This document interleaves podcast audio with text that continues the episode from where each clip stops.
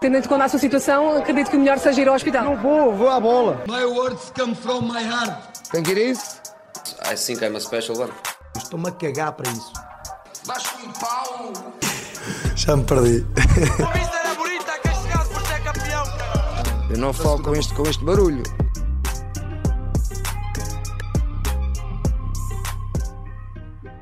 Ora, sejam muito bem-vindos a mais um episódio de Diálogo Desportivo, episódio número 24.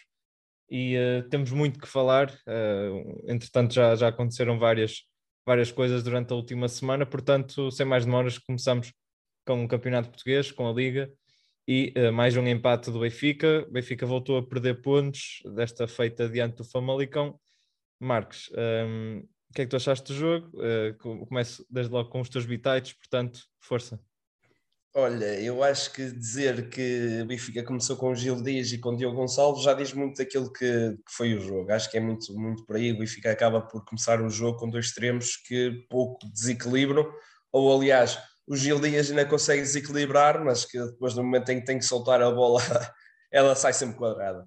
Uh, foi o Benfica que entrou um pouco apático na partida, parece-me que um Benfica muito, uma inércia muito grande naquilo que foi o criar de, de, situações de gol. Na segunda parte começou a aparecer um pouco mais, começou a desequilibrar mais, até porque depois acaba por entrar uh, o, o próprio Taraf, acaba por mexer com o jogo. O, o Yaremchuk entra aí muito bem e o, e o Benfica sempre, até porque o estádio estava, estava no apoio nos, nos, durante os 90 minutos e, portanto, o Benfica acaba por, uh, por tentar elevar o seu nível de jogo e criar algumas situações uh, como seria normal e como seria expectável. Depois do outro lado tivemos um, um Famalicão uh, que foi obrigado a jogar num bloco mais baixo do que se calhar uh, queria, mas também que foi um Famalicão que deu sempre a sensação que nunca queria muito procurar o gol, queria sempre estar mais, mais resguardado de qualquer circunstância, de qualquer ataque do Benfica, porque foi um Famalicão muito retido, um, com bola, parece-me, posso não estar a dizer Uh, posso até estar a dizer algum erro, mas parece-me que a única situação do gol do Famalicão é mesmo no, no último minuto, que é, que é um lance em, em, que remata e, e, há um desvio do Otamendi e a bola não vai lá para dentro, apenas por um desvio do Otamendi. Ou seja, foi um Famalicão muito resguardado, Famalicão com muita inércia no, no, no, ataque, praticamente não, não quis fazer da organização ofensiva o seu jogo, e o Benfica que muito, com muita calma a jogar, pouca velocidade, e isso transformou-se em, em muita apatia, muita inércia no, no processo ofensivo. Sem dúvida, o, o, Famalicão que acabou por ter na sua figura maior o, o guarda-redes, o Luís Júnior, eh, eu acho que isso é sempre também um dado que, que, ajuda a ratificar aquilo que foi um Famalicão, obviamente, mais preocupado uh, em não sofrer gols do que propriamente em, em marcar. Uh, um Famalicão que até poderia aproveitar a, a tal ineficácia e alguma, uh, alguma emocionalidade mais instável por parte do Benfica no momento em que falha e, e que tem problemas a definir. Diz, diz.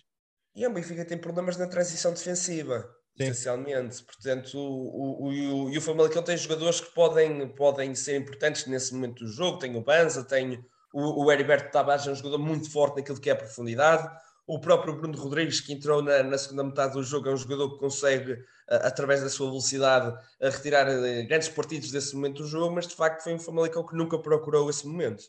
Sim, eh, e se nós formos ver, de facto, os destaques do Famalicão passam pelo, pelo, pelo trio defensivo Richelli, Penetra, Luís Júnior, eh, principalmente eles, o Alex também teve bem, mas Deixa-me só dizer que é grande jogo do, do Penetra, que é um jogador que, que entusiasma bastante, sim, sim. central. Entre, o, entre o Penetra e o, e o Richelli, claramente que, que, é ela por ela, ambos estiveram muito bem.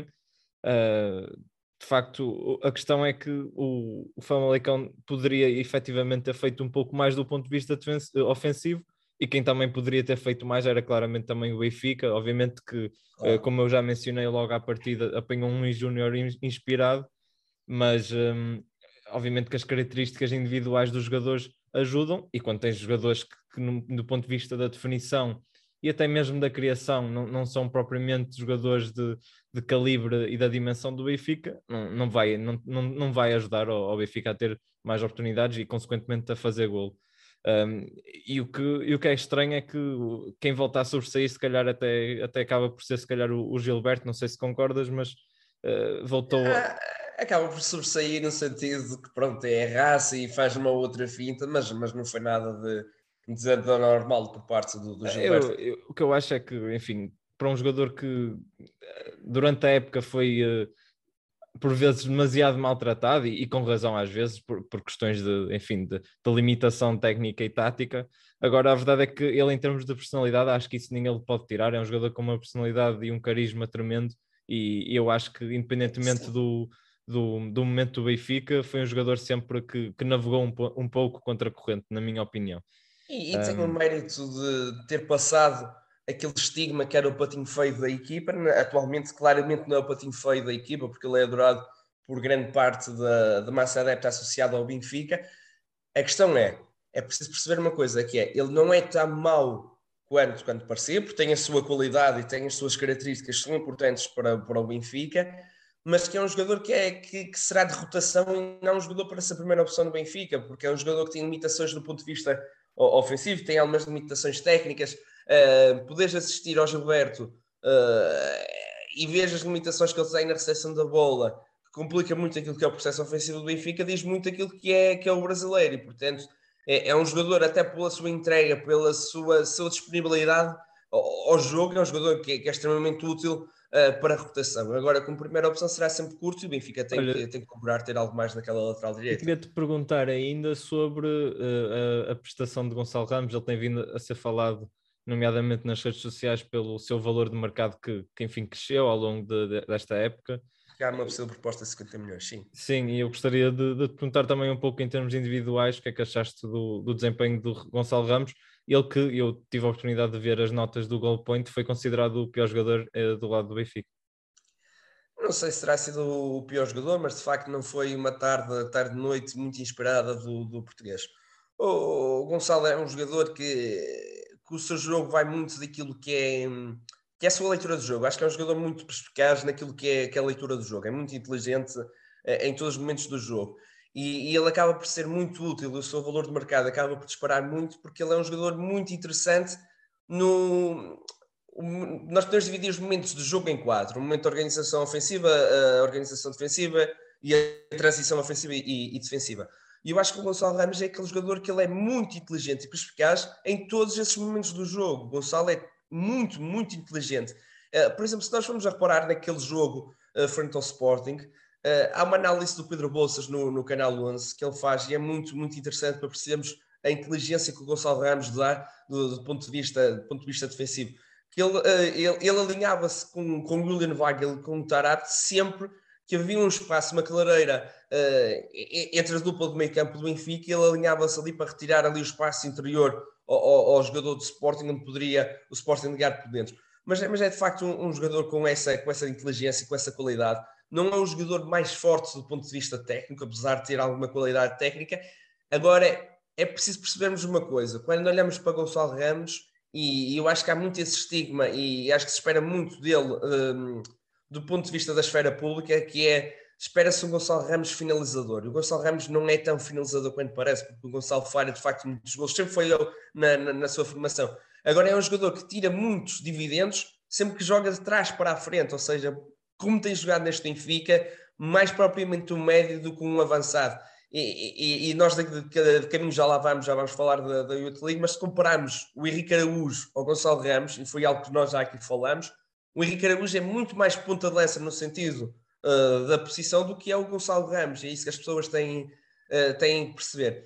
Uh, agora, de facto, é, é, um jogador com qualidade, tem essa inteligência que é, que é, que é difícil de encontrar no mercado e depois é um jogador que é muito abnegado do, do ponto de vista das tarefas defensivas. E, e, e, não digo só no ponto de vista da inteligência do posicionamento, mas também como é, como é a entrega que ele dá, que ele dá ao jogo. Ou seja, se falarmos do Gilberto e a raça do Gilberto, também podemos falar a raça que o Gonçalo Ramos é, entrega ao jogo. Eu lembro no início da época o, Jorge Jesus fazer conferências de imprensa a falar dos 12, 13 quilómetros que, que Gonçalo Ramos percorreu durante, durante a partida.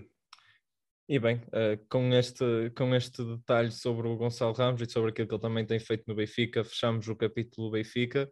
Uh, depois sim falamos um pouco mais da Youth League, mas avançamos para o Sporting que ontem uh, venceu o Boa Vista por 3 bolas a 0 e, e posso começar eu também a, a, navegar um pouco sobre este jogo. Uh, de facto, foi o regresso às excelentes exibições de Mateus Nunes. Ele que tinha feito uma, um jogo algo, uh, enfim, escondido uh, e apagado perante o Porto, agora voltou novamente à, à sua, à sua esfera que lhe aproxima do, dos grandes jogadores na, na, na, posição em termos de europeus.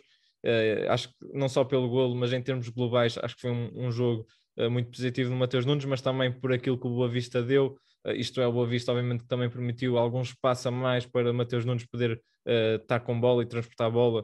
Uh, e, e, já sabe que o Mateus Nunes acaba por ser o principal motor do Sporting uh, em termos e ofensivos. Foi uma dupla no meio campo da parte do Boa Vista muito passiva, parecia sempre na pressão muito, muito passiva, sempre em, em paralelo ambos os, os jogadores, tanto o Vukotic como o Makutá e, de facto criou, criou facilidades no meio campo do, do, Sporting. Em contraste, o Macta acabou por não fazer uma, uma belíssima exibição, ele que já esteve em grande plano uh, em, em, vários jogos uh, contra equipas grandes, acho que, o, acho que ontem não, não foi a exibição, uh, não foi o dia de, de Macta, e como estava a dizer, o Mateus Nunes, pelo contrário, fez uma, uma excelente exibição, também Coates, acho que o trio de centrais o Neto, obviamente, claramente pior, mas, mas o, o trio de centrais no, no seu cômputo geral teve muito bem. Acho que o, o Coates também voltou uh, à, à, exibição que ao tipo de exibições que, que lhe fez o melhor jogador do Sporting. Foi muito importante para o Sporting para ligar o jogo por dentro, o Coates.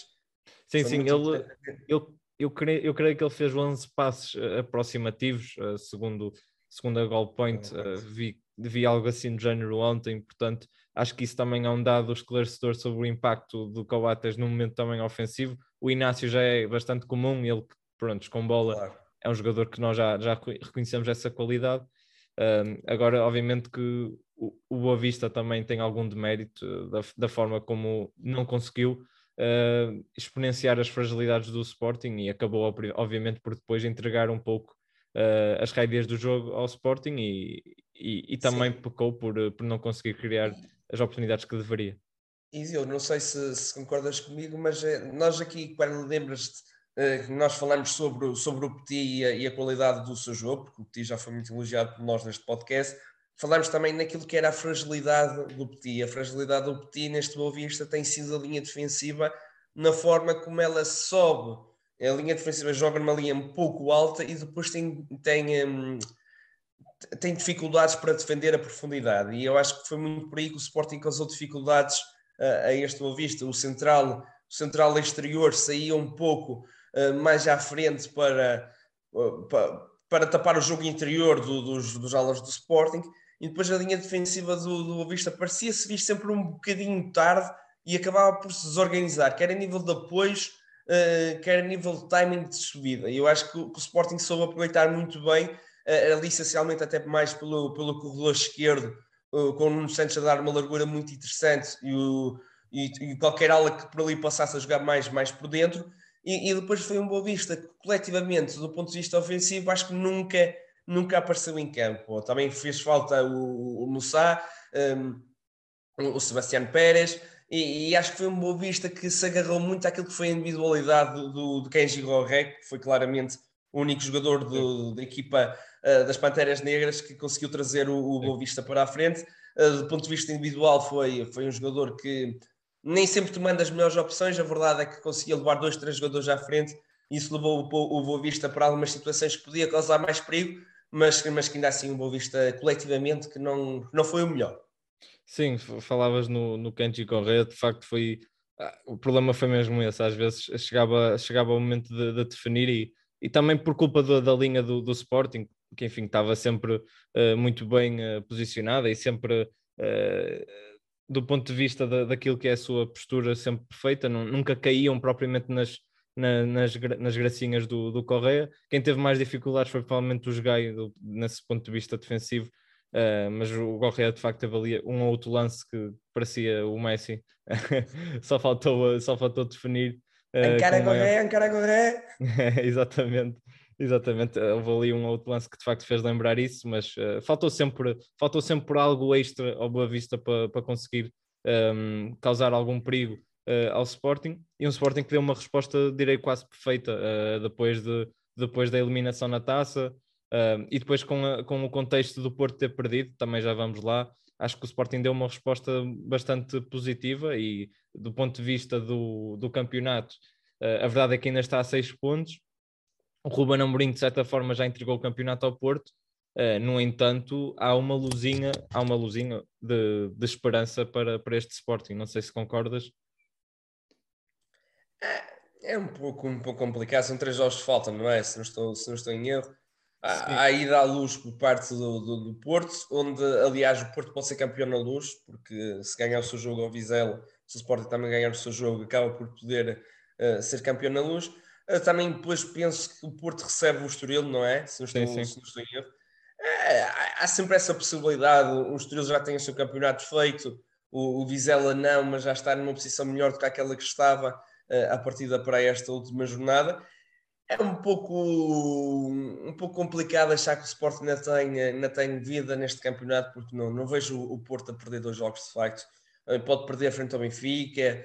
Um, acho que embora esperança... o Porto faça sempre quando precisa de ganhar e, e chegar à luz com, com a necessidade de vencer para ser campeão, o Porto vai, vai entrar com tudo e será muito difícil. Eu acho, que as esperanças do, acho que as esperanças do Sporting recaem agora neste próximo jogo. Se o Porto, eu, eu acho que se o Porto empata ou porventura perde algum, alguns pontos aqui perante o Vizela, há, há, de facto, há de facto esperança, apesar de que a esperança recai sempre no, no, no interno rival, por assim dizer.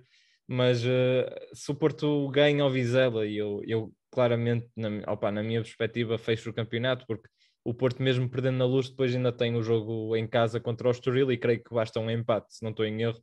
Portanto, Sim. Portanto, eu, eu, parece... acho, eu, acho, eu acho que o Benfica acabou por ser a machadada final no, no campeonato do, do, do, Sporting, porque se o Sporting tem ganho ao, ao, Benfica, de facto, o Porto jogaria frente ao, provavelmente se calhar até teria outro resultado que frente ao, frente ao Braga, mas de facto o Porto ainda tinha Braga, ainda tinha Benfica pela frente e, e, podia escorregar de facto e, e agora com esta derrota do, do Sporting na, na Luz, não, em, em Alvalade, foi de facto a machadada final nas, nas aspirações do, o Sporting será muito difícil. E falas em Braga e nem a propósito o Porto acaba mesmo por perder em Braga. Uh, é, caso para dizer que o Braga foi à Horta roubar a invencibilidade de Conceição e foi mesmo Ricardo Horta e, e o próprio André Horta fizeram exibições. Claro, nas analogias de caraças, deixa Sim, é, é, esta, mas esta aqui é muito básica. Esta aqui é muito básica. Creio que, creio que alguma vez alguma, alguém já, já pegou nesta do, de ir à Horta, porque enfim, não sei, é que não sei, estou a gostar. Porque o Ricardo, o Ricardo, e o André têm, têm sido uma das figuras do Braga e o Ricardo este ano tem feito gols eh, que. que ah, mas estás criativo, estás criativo, isso nota-se em ti, claramente. Mas bem, o, o, Ricardo Horta então foi, foi mesmo o, o jogador que, uh, de certa forma, uh, findou a invencibilidade do Porto uh, e, e, e, há poucos destaques positivos neste Porto. de facto, foi uma exibição muito aquém uh, mas por, por, muito mérito de, de Carlos Carvalhal, do, do, seu plano estratégico, da forma como conseguiu condicionar todo o jogo do Porto, acho que começa logo na primeira fase de construção. O Porto teve muitas dificuldades em ligar setores. Um, e mesmo quando, quando a bola chegava à Vitinha, havia, havia ali uma distância uh, muito grande entre o meio-campo e o ataque que, que, que impossibilitava uh, que o Porto conseguisse com, com facilidade chegar, chegar à frente e depois quando chegava à frente tinha sempre também uh, um trio defensivo muito, muito pronto, muito imponente. O, o, David Carmo esteve bem, mas acho que quem esteve ainda melhor foi mesmo o Turmena e o, e o Paulo Oliveira. Uh, acho que tiveram, fizeram provavelmente uma das melhores exibições que, que eu próprio já, já presenciei, uh, já vi deles, porque tanto o Tormena como o Paulo acabaram por ser um dos mais instáveis uh, de, ao longo da época, na minha opinião, do ponto de vista da linha defensiva do Braga. David Carmo até foi aquele que trouxe maior estabilidade, mas eu acho que fizeram jogos de facto de, de salientar. E depois o Braga tem sempre muito equilíbrio, tem, tem jogadores muito deixa, inteligentes. Deixa-me só mencionar uma coisa: tu falaste e eu acho que tu caracterizaste muito bem o David Carmo, que foi dar estabilidade à, à defesa do Braga. E o David Carmo, por além de levar o, o, nível de jogo que era expectável da defesa do Braga, do central do Braga, a verdade é que acaba por elevar para outros patamares também os seus companheiros de defesa. E de facto, o, David Carmo tem conseguido isso mesmo, porque acho que nós mencionámos muitas vezes cá o, os problemas defensivos do Braga pela, pela, qualidade individual dos centrais. Eu acho que o David Carmo vai dar muita estabilidade a, a todos os outros defesas centrais, na forma como lê o jogo, na forma como bem dá qualidade a, a este setor do Braga. Sim, sem dúvida. E depois, como eu estava a dizer, é um, é um Braga muito equilibrado.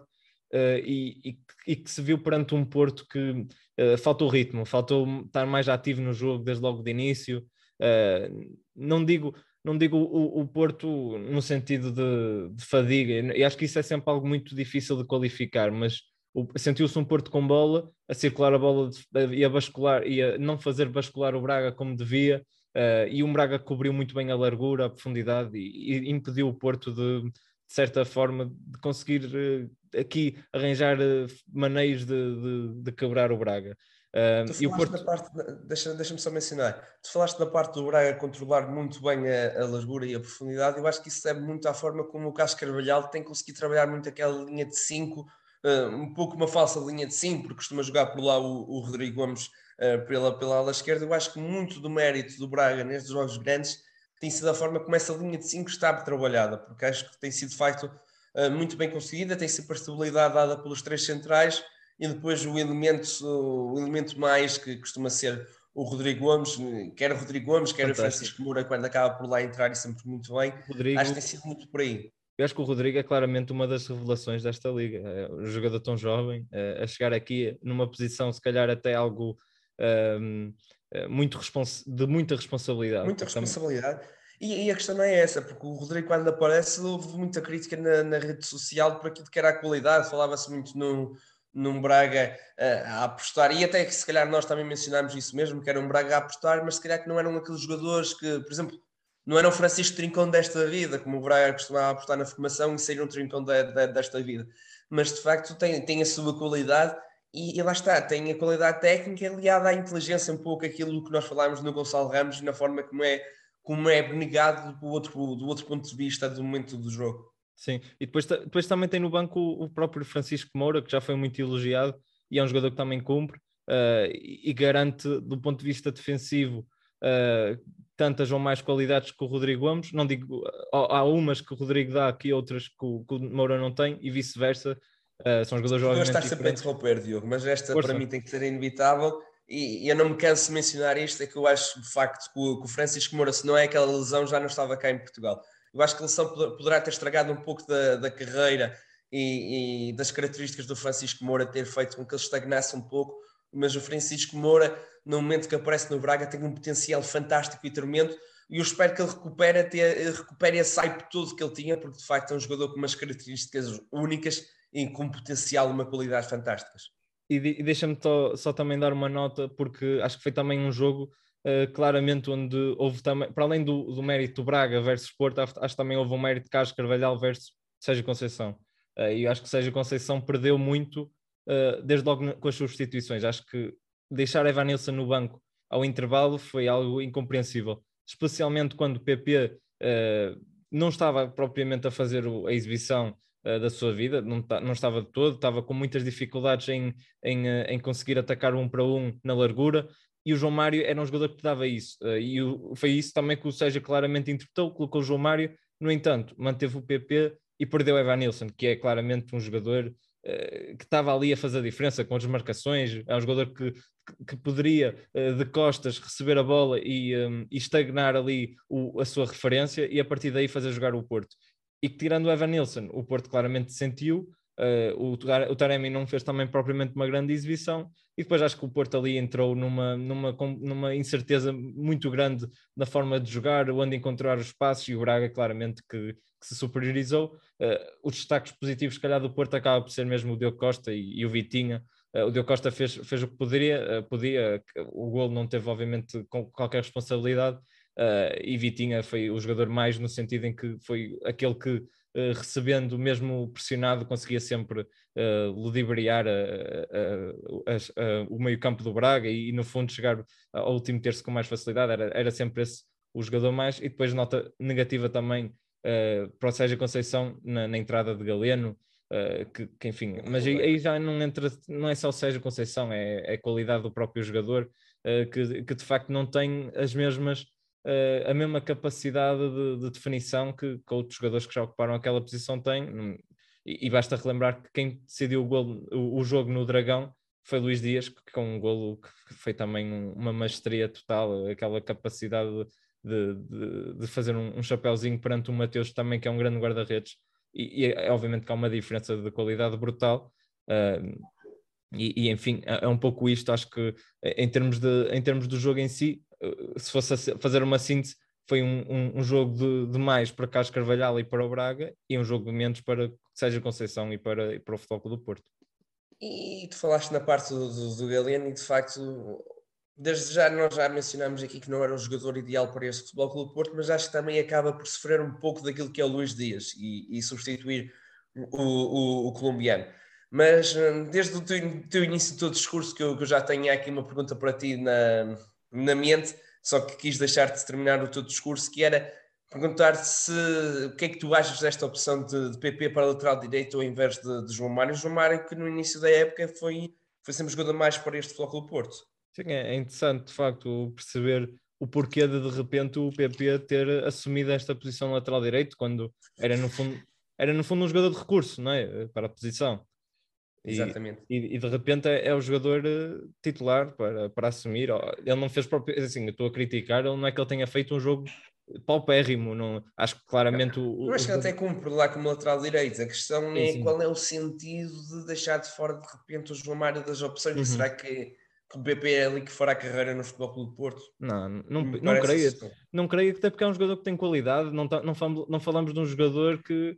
Uh, isto é, tem qualidade. Não falamos, por exemplo, o João Mário, tocando no aspecto do João Mário, tu vês claramente que ele não é um jogador que vai poder fazer carreira a extremo Portanto, é um a lateral faz sentido. de trás para a frente, não é um jogador que se equilibra de frente, Exatamente. Uh, já de frente. Exatamente. O, ao contrário do PP, que poderá fazê-lo de frente, não é? E, e o João Mário também dá-te dá uma capacidade de cruzamento e de, e de largura muito grande, que ele é um jogador também uh, que traz o, o Porto para essa dimensão. O PP não, é um jogador também que chega aqui a Portugal com, com uma ideia e um pensamento diferente, que é um jogador de, que gosta de jogar entre linhas, gosta de partir da esquerda para dentro, eh, que tem remate, tem golo. Portanto, é estranho, de facto, eh, ele estar agora a assumir eh, como titular esta posição. Obviamente que faz sentido, eventualmente em jogos em que o Porto está, esteja mais desesperado e quer colocar muita gente de, de qualidade na frente e acaba por recair o PP para a lateral direita, ok, faz sentido, como fazia com Corona. Agora, uh, partir agora este Porto para, para PP a titular é que não, não sei, não, na, minha, na minha ideia não, não faz grande sentido, até porque uh, o Porto perde um pouco naquilo que, como disse, como é, que é a largura, que é a profundidade que o João Mário dava à equipa e, e continua a dar. É a característica que o João Mário tem de jogar com os dois pés, que é muito importante para sim, esse sim. do Porto.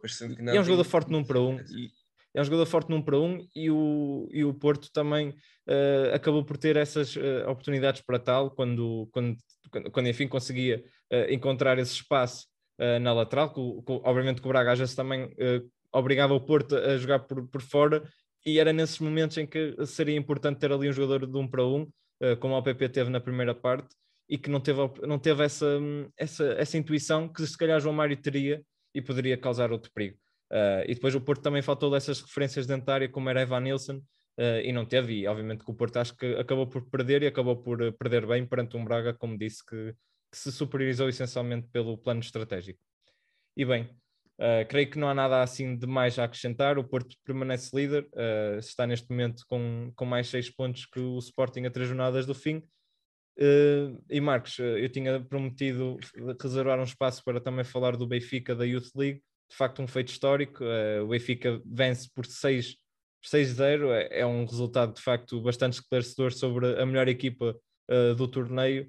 Uh, eu começo por, por, te perguntar um pouco de, da análise do que foi o jogo, como é que o Benfica superiorizou o Salzburgo, mas principalmente perguntar-te que peças é que tu, é que tu salientas desta, desta, deste torneio, quem é que tu retiras aqui do Benfica e que, e que jogadores é que poderão eventualmente também chegar à equipa principal eh, mais rápido daquilo que se calhar do que era esperado.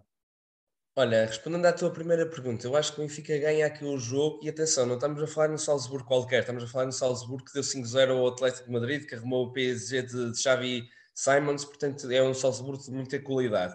E o Salzburgo tinha sido muito elogiado do seu ponto de vista coletivo.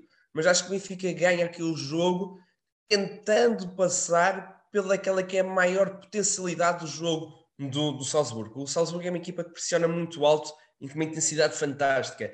A intensidade desta equipa austríaca foi muito elogiada uh, por todos, até já se falava no, no, treinador como para algo mais do que aquilo, do que, aquilo que estava. e o Benfica sabia que o Salzburgo gostava de pressionar alto, e o Benfica, nós, nós víamos o Benfica sempre, a bola caía nos centrais, os centrais tinham a preocupação de jogar com guarda-redes. Para quê?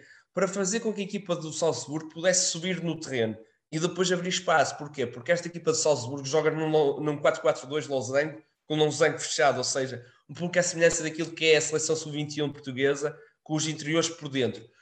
E isso fazia, o Benfica chamava então o Salzburgo a defender ao campo inteiro e, isso, e, e depois jogava sempre para o corredor, para os laterais que estavam uh, em amplitude, ou seja, estavam completamente abertos, e isso fazia com que o, o Salzburgo tivesse alguma inércia em chegar lá, porque os, os interiores acabavam por chegar um pouco tarde, fruto daquilo que era o seu posicionamento inicial, mais de interiores do, do abertos, e depois o Benfica tinha muita qualidade nesse momento, porque sabia, uh, essencialmente pelo corredor esquerdo, com o Rafael Rodrigues, consegue sair a um toque, que consegue sair a dois toques no máximo, consegue sair na progressão, o Benfica saía sempre com muita qualidade. Nós vimos o Benfica sempre com muita qualidade nesse momento, a jogar a poucos toques e, e com muita inteligência. Acho que foi um Benfica que sabia todos os momentos do jogo, um Benfica muito bem oleado do ponto de vista do ponto de vista coletivo e depois, claro, se tu consegues sair a construir muito bem e se consegues tirar 4, 5 jogadores, uh, desde logo ficam-te a sobrar uh, apenas 5 jogadores, e o Benfica com a qualidade individual toda que tem na frente,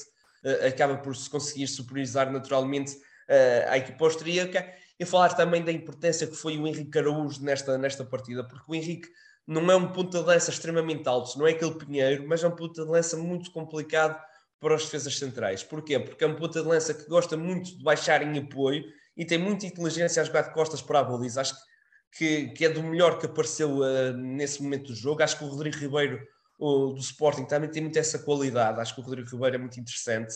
Uh, mas, mas o, o Araújo depois é muito batalhador, consegue ganhar bolas uh, do, ponto de vista, uh, do ponto de vista aéreo, consegue ganhar bolas pela, pela sua capacidade de impulsão e o seu timing, e depois a forma como ele sabe se posicionar dentro da área. Eu acho que isto é muito importante no ponto de lança, é como é, que, como é que eu me posiciono dentro da área, e o Henrique Araújo tem isso tudo. O Henrique Araújo consegue posicionar-se atrás do defesa central, consegue ganhar a frente quando tem que ganhar a frente, e, e, e, é muito interessante. Quando tu me falas em jogadores para a equipa principal, eu acho que o, que o mais óbvio de todos é, é o Tomás Araújo, de facto, porque o Tomás Araújo tem uma saída como bola fantástica, uh, e, e, o próprio Henrique Araújo, mas já são, já são dois jogadores que, que, já lá estão na equipa principal. São dois jogadores que, não estando do ponto de vista definitivo, já que, tiveram minutos e, portanto, não. não... Se, se me permites também só interromper, eu acho que eles também acabaram por, eh, por ter algum azar e, e têm no fundo, o próprio Henrique apanhou uh, um, um, Benfica algo uh, sobrelotado na posição de ponta de lança, com Yaremchuk, Seferovic, o, o, próprio Darwin, uh, o próprio Gonçalo Ramos, que partia na, na equação de, de, ponta de lança no início da época, e o Tomás em aspas com o Morato, com o Otamendi, com o Vertogen, uh, com o Lucas Veríssimo no início da época, não importa também relembrar, acabaram por ter algum azar aqui, mas acabava, eu lembro que tu já no início da época tu falavas muito no Tomás, uh, é eu claramente jogador para, para equipar. Sim, e eu, disse uma coisa, se tivesse que optar entre Tomás Araújo e Morato, optaria sempre pelo Tomás. Acho que eh, porque o, o Morato vai ter uma qualidade imensa na construção, mas do ponto de vista defensivo acaba por ser um pouco, um pouco desligado em certos momentos da, da, da partida. E o Tomás não, o Tomás é um central, o Tomás é um central à medida de Ricardo Carvalho e claro que sempre com as devidas diferenças, mas que é um jogador muito sereno, muito sereno, muito rápido e, e com uma qualidade com bola fantástica. Mas, mas uh, uh, indo mais além, uh, já falei do, do Henrique Araújo, já falámos aqui várias vezes do Henrique Araújo, que é um jogador difícil de prever aquilo que ele fará no patamar sénior, mas de facto é muito interessante porque tem as características todas. Agora falta saber é como é que ele será no, no patamar sénior. Quanto ao Tomás, não tenho dúvidas nenhumas que, que no ponto de vista sénior vai, vai ser tremendo. Em relação, Mas... a, outros, em relação a, a, outros nomes, uh, já, já, esses já, já, tocamos também em outras ocasiões, sim, sim. mas temos aqui alguns uh, muito interessantes. O, o Diego Moreira, que ainda não tivemos a oportunidade de falar no, no, nosso podcast, mas uh, que eu sei que, que, obviamente que é, que é, um jogador que tu, tu prezas muito, mas também tem aqui potencialidades únicas. O que é que tu vês aqui no, no Diego? Exatamente, tem potencialidades únicas uh, e que podem ser um, a curto prazo, desde já, porque o, Diego é um jogador. Eu acho que o Diego é aquele jogador que, que nos faz vibrar. De facto, um, ontem tive a oportunidade de ver o, programa do Canal 11 e o António Carrasco falava muito nisso. É aquele jogador que entusiasma toda a gente. O, o, o Diego é muito isso, porque o Diego é aquele jogador irreverente, aquele jogador uh, que procura fintas, esteja como estiver o jogo, pode estar a perder, pode estar a ganhar, pode estar empatado. Ele procura a finta, procura tirar os jogadores, os jogadores da frente e isso entusiasma. E há muita falta desse jogador. E, e quando nós vemos o jogador da formação, nós pensamos sempre assim: será que ele, depois do ponto de vista sénior, vai conseguir tirar estes jogadores com esta facilidade? No Diego, nós vemos, nós temos a certeza, o Diego conseguirá, no ponto de vista sénior, tirar esses jogadores da frente, porque o, o Diego tem uma velocidade fantástica, absurda, uma potência no seu jogo e depois tem algo que é muito interessante e que nós não vemos nos jovens, que é a forma como ele é negado do ponto de vista defensivo, porque o Diego é muito importante do ponto de vista defensivo, foi sempre. Acho que o jogo de ontem é o jogo em que ele até foi o jogo menos bem conseguido por parte dele do ponto de vista ofensivo e do ponto de vista defensivo, até por o amarelo que, que ele teve. E atenção, mas, mas, mas, olha que ele também faz ali uma assistência brilhante para, para o Henrique. É, é, é, é, essa parte que me falta, Diogo, que, é, que era falar do último toque e do cruzamento, porque é, é, muito, muito interessante a forma como ele, como ele opta sempre pela melhor, pelo melhor passe. E ele tem um passe que é sempre muito interessante, que é, é aquela bola, e, e, é um pouco diferente do que o lance para o Henrique, que é, que é de facto espetacular. Tu notas, ele sai na finta e para o jogo à espera do timing correto para meter a bola no Henrique Araújo, ou seja, uma inteligência fantástica. Mas, mas a forma como ele cruza a bola, e se vocês forem a ver uh, os golos em que ele dá ao, Pedro Santos frente ao Sporting, é sempre aquela bola tensa, rasteira, para o meio da defesa e para o meio do guarda-redes, ou seja, para criar aquela dificuldade de quem vai, vou eu, vais tu, ou não vai ninguém. E isso é muito complicado, ele tem uma capacidade muito grande uh, desse ponto de vista, portanto é claramente uh, uma opção a curto prazo. Aqui a questão é, o Diego não tem jogos na equipa B, tem um pois ou não. dois, não tem mais do que isso. Tem um, e tem se um. for são 10 minutitos. Uh, sem dúvida. Eu, agora, falando também outros nomes, para além do Diego, que é claramente um dos que mais entusiasma mais. Martinez.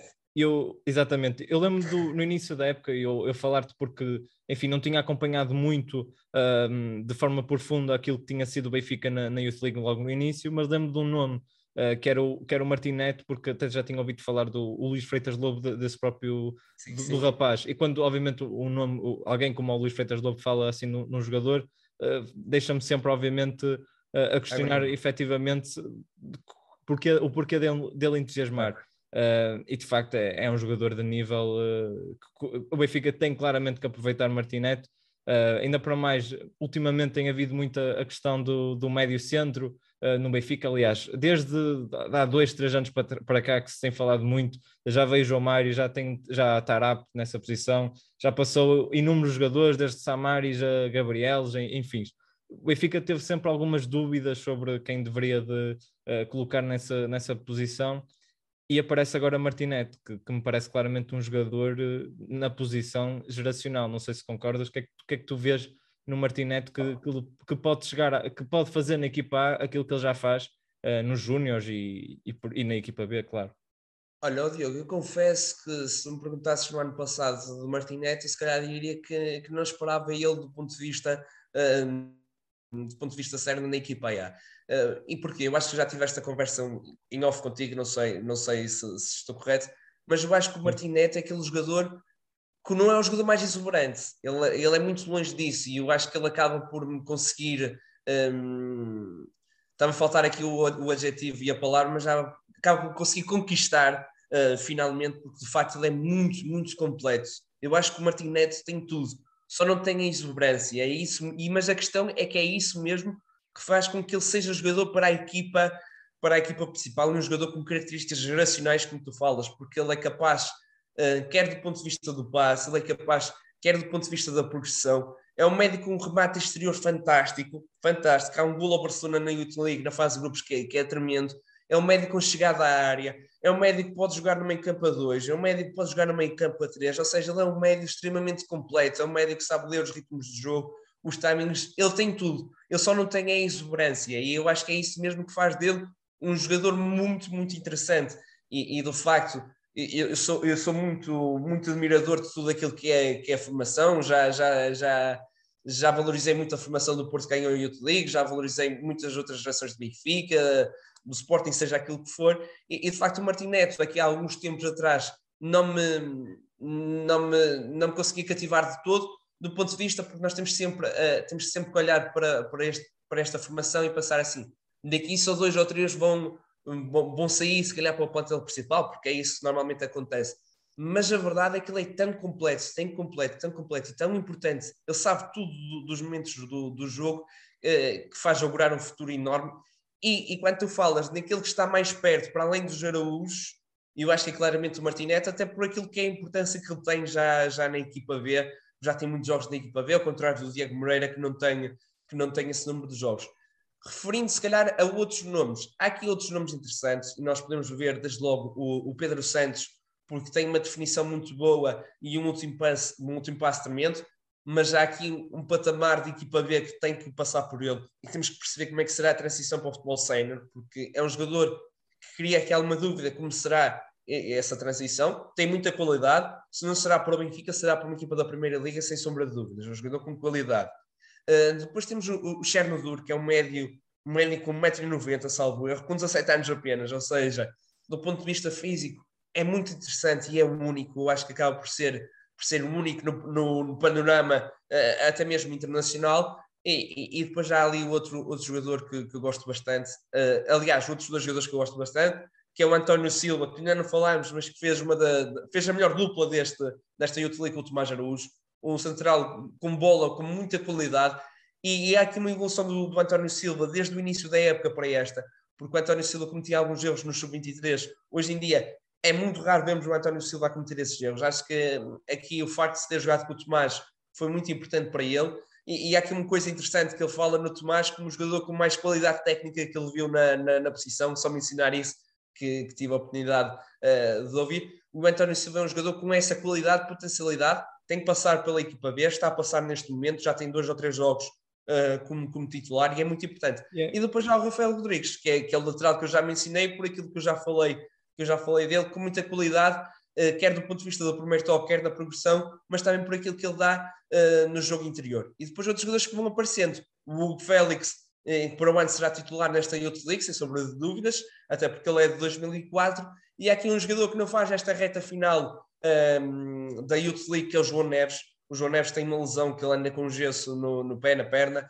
Uh, e é um jogador muito interessante. É um médico que faz lembrar o João Moutinho, até pelo, pelo baixo centro de gravidade que ele tem, mas que é um médico com muita qualidade e muita atenção a este menino, porque de facto muita, muita qualidade. Sem querer eh, também estar a, estender muito mais o, a, a, questão do, do, do, Benfica na Youth League, mas uh, importa aqui, para além dos nomes, para além de tudo o que, o que tivemos a falar, para além da, da vitória na Youth League, é identificar que projeto para o Benfica, uh, que treinador vamos ter no Benfica para o ano, que uh, ideia uh, estará uh, programada para alguns destes jovens, porque para além disto, para além de, de, toda a euforia em redor agora dos, dos jovens do Benfica, importa saber se o Benfica efetivamente conta para eles para jogar na, na equipa principal e que tipo de e tempo só, e é que, só. E, e, e não tipo... só, porque há aqui uma coisa muito importante que é perceber que muitos destes miúdos não têm ainda a transição para a equipa B e há jogadores na equipa V, se calhar, podem estar preparados para, para passar à equipa principal e não podem passar todos ao mesmo tempo. Pois não é, podem. É há, há o Tiago Gouveia, se calhar, que já está a aclamar pela equipa principal e, no entanto, ainda não está lá. E é preciso fazer essa transição e não pensar que é daqui a um ano. Se calhar, se nós olharmos para a geração campeã do Porto da Youth League, estão lá bastantes, está lá a Betinha, está lá o Fábio Vieira, está lá o Diogo Costa, se calhar eles demoraram dois, três anos para chegarem a esse, em esse patamar e é, é curioso, olha, é curioso que tu tocas nisso, se calhar os dois, melhor, os dois melhores dessa Youth League uh, se calhar nem estão na equipa principal. O Romário claro, foi considerado uh, o melhor jogador da, da, competição, se não estou em erro, e o Diogo Leite foi uh, provavelmente um dos melhores do Porto, principalmente na fase Silva. decisiva. O próprio uh, Fábio Silva também. E o Fábio, Silva. tinha um hype tremendo naquele, e o Fábio Silva, ano. que nem sequer chegou propriamente a ter um, um, papel importante na equipa principal, nem na equipa B, ao contrário do, do Leite e do, e do Romário Baró. Uh, portanto, isto aqui é sempre uh, algo imprevisível. Uh, os jogadores, o render na, na, Youth League nem sempre é sinónimo de que vai, vai chegar ao patamar da equipa A e, ah, olha, por exemplo, agora o Vitinha, o Vitinha nem era titular nessa equipa, se calhar, e, e agora é um, uma das peças decisivas do, do campeonato na, na, equipa A do Porto. Portanto, isto aqui é, é, é engraçado, é um mundo engraçado da formação. Uh, e vamos ver.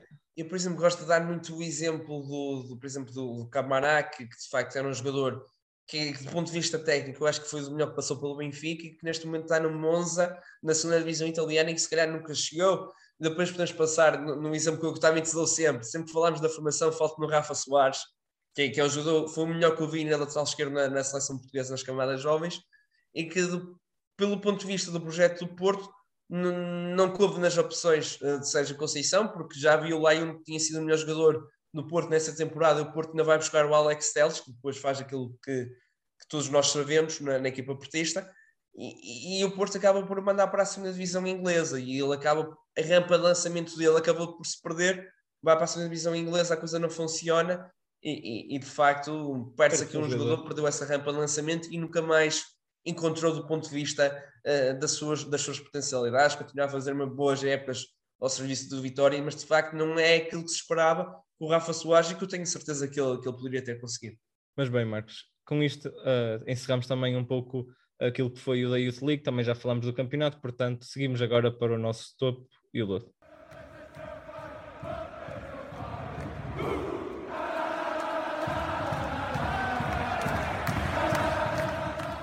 Marcos, topo desta semana. Olha, o meu topo de eu vai para, para o Bruno Guimarães e Newcastle, porque de facto é o, é o casamento perfeito entre o clube inglês e, o brasileiro.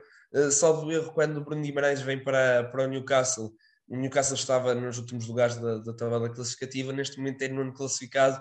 O Bruno Guimarães já tem quatro golos em 13 jogos, uma assistência. De facto, tem tido uma iniciação muito bem conseguida. Já se falou do, do Bruno Guimarães para o Benfica, antes de ter ido para, para o Lyon e agora fala-se do Bruno Guimarães para o Real Madrid, um médio com muita qualidade e que transparece o seu jogo, a sua qualidade para esta Premier League. Ora bem, o meu topo para esta semana uh, é uma novidade, é o Paris Saint-Germain uh, e até o próprio Lionel Messi, essencialmente pelo golo. Acho que o golo do Lionel Messi é de facto uh, um golo que nos recorda os tempos áureos do, do Messi e depois há uma coisa que eu sempre aprecio nele e, e a forma como o seu instinto é agradecer ao colega pela assistência, sendo que a assistência foi nada demais, foi algo até bastante banal, mas o golo não, o golo é, é estratosférico. A questão aqui eh, também podia incluir no lodo é as celebrações. Enfim, já toda a gente esperava isto do PSG, que quem ganhasse o campeonato francês era de facto um mínimo dos mínimos, tendo em conta a dimensão da equipa. Agora, hum, eh, como a época não tem sido, eh, não tem correspondido às expectativas, os adeptos também não têm gostado muito um, da equipa em si uh, e acabaram até nos festejos por, por sair do estádio para abandonar a equipa e, e, enfim, podia também aqui incluir no Lodo, mas independentemente do Paris Saint-Germain sagrou-se campeão francês, à semelhança também do Bayern Munique, uh, que, que, enfim, também já é um crónico campeão na, na Alemanha, um, e, uh, enfim, é, é, mais um campeonato para, para ambas as equipas que, que estão claramente acima da, da concorrência. Em relação ao teu lodo, Marcos? Olha, o meu lodo, o Diogo vai para a equipa do, do Feirense, a equipa do Rui Ferreira, porque de facto era uma equipa que estava na luta pela, pela, pela subida de divisão à primeira, à primeira liga, é, e que de repente entra na fase das decisões lembra-se que se calhar eh, ganhar jogos não era com, com, com eles porque de facto o Feirense tem perdido muitos, muitos pontos, uh, perdeu frente, frente ao Porto B quando, quando não deveria ter, ter perdido, uh, empatou contra o Vila Franquense, estando a perder em casa e é um jogo eh, em que é teoricamente claramente favorito, perde agora contra o Penafiel fora de casa por 2-0, três jogos seguidos Uh, sem vencer, já tinha ganho um jogo frente ao Académica de Viseu um, no, nos últimos minutos, Uh, eu até tinha apostado na Farense e acaba por ser um momento feliz para mim, porque o Farense consegue no último minuto fazer, fazer o gol. O, um, um, empate frente à Casa Pia, mas aí que é um resultado natural e, que, e que poderia ter muito bem sido uma vitória, mas que de repente acaba um Feirense por, por se perder nesta corrida, estava na luta, deixou de estar na luta, acaba por, por se perder esta magia da segunda liga, em que se chega à última jornada e está tudo em aberto, e, é um Feirense que nunca se sabe bem quais é são as primeiras escolhas, o João Paulo tem uma qualidade imensa, mas que muitas vezes é preterido pelo, pelo Latir. Uh, um Vargas, que, que é se calhar a maior figura deste Feirense e que de repente está no banco. Os defesas centrais que, que nunca se sabe bem quem é que será o titular. O, o Petcock acaba por ser o jogador que segura este Feirense. É muito, muito muito difícil de compreender esta equipa de Santa Maria da Alfeira, de facto, porque resultados bastante negativos nesta, nesta fase final da temporada. E agora uh, será uma luta a, três nesta, nesta segunda liga, para, para rematar também com aquilo que estavas a dizer, entre Chaves, Casa Pia Rio Ave. Mas bem, em relação ao meu lodo uh, para esta semana, uh, poderíamos tocar em várias questões, nomeadamente em termos de, de treinadores, falar aqui em várias coisas, em, falar, podemos, podemos tocar na, na cultura desportiva em Portugal, mas eu vou, eu, vou, eu vou apenas sublinhar que que é algo que é paradigmático em Portugal. Uma equipa grande perde uma equipa e, e o treinador segue uh, na flash ou na conferência de imprensa para atacar a arbitragem uh, depois de um jogo pobre. Uh, aconteceu com o Nelson Veríssimo, aliás, já aconteceu invariavelmente. e isto, atenção, independentemente se tiver razão ou não, acho que isso aqui é, é acessório. Agora a questão é, é, é ser constante e, e ser constante e independentemente de, do, do caso, de, enfim, é, é algo já muito intrínseco na, na, naquilo que é uh, a atitude dos treinadores grandes em, em Portugal uh, quando perdem. Uh, se calhar há exceção, há uma outra exceção, mas é muito, muito raro. O, aconteceu agora esta jornada com o Nelson de Veríssimo, perdeu, lá, foi, lá foi ele falar da arbitragem. Sérgio Conceição, idem aspas, nem cumprimentou o árbitro, e, e foi logo uma das coisas também que, que, que, falou na Flash e creio que na conferência de imprensa também ressalvou, portanto, uh, enfim, e, e, estamos a falar de, de, treinadores de equipas grandes porque uh, muitas vezes, uh, ou melhor, se, se, se, os treinadores das equipas pequenas tivessem sempre esta postura, enfim, não se falava de mais nada. E, e, e, acho que isto só acaba por catalisar ainda mais aquilo que já, que já existe no, nos nossos adeptos, na, na nossa na nossa cultura desportiva, muitas vezes em casa, na nossa família, no, dos nossos amigos, e acho que, que não é nada saudável. E, e tem que haver, eu acho que tem que haver de facto eh, mão pesada uh, para, para, para isto. Não, não, não estou a dizer cortar a liberdade de expressão, porque acho que toda a gente deve, deve, ter, deve ter direito a falar do que bem entender, mas uh, eu acho que é excessivo e, e os treinadores não podem também uh, muitas vezes querer perguntas diferentes nas conferências de imprensa quando, quando depois vão para as conferências de imprensa exatamente para falar de tudo menos do jogo.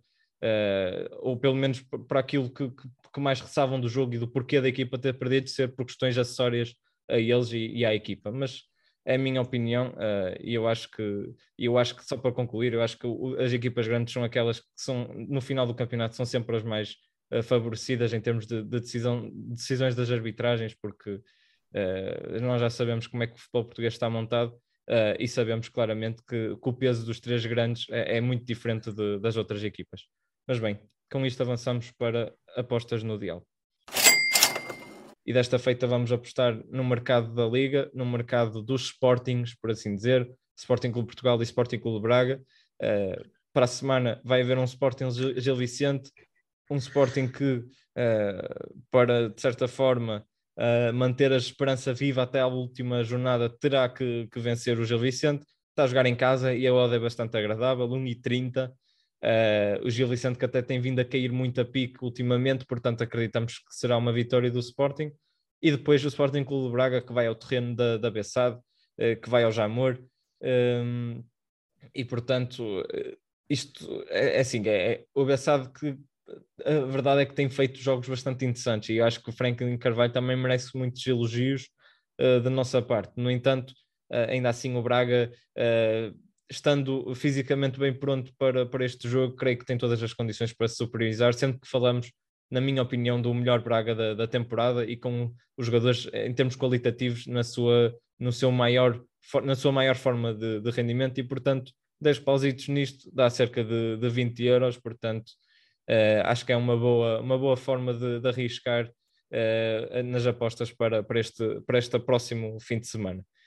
Em relação a nós, uh, é tudo e já sabem que na próxima semana podem contar connosco.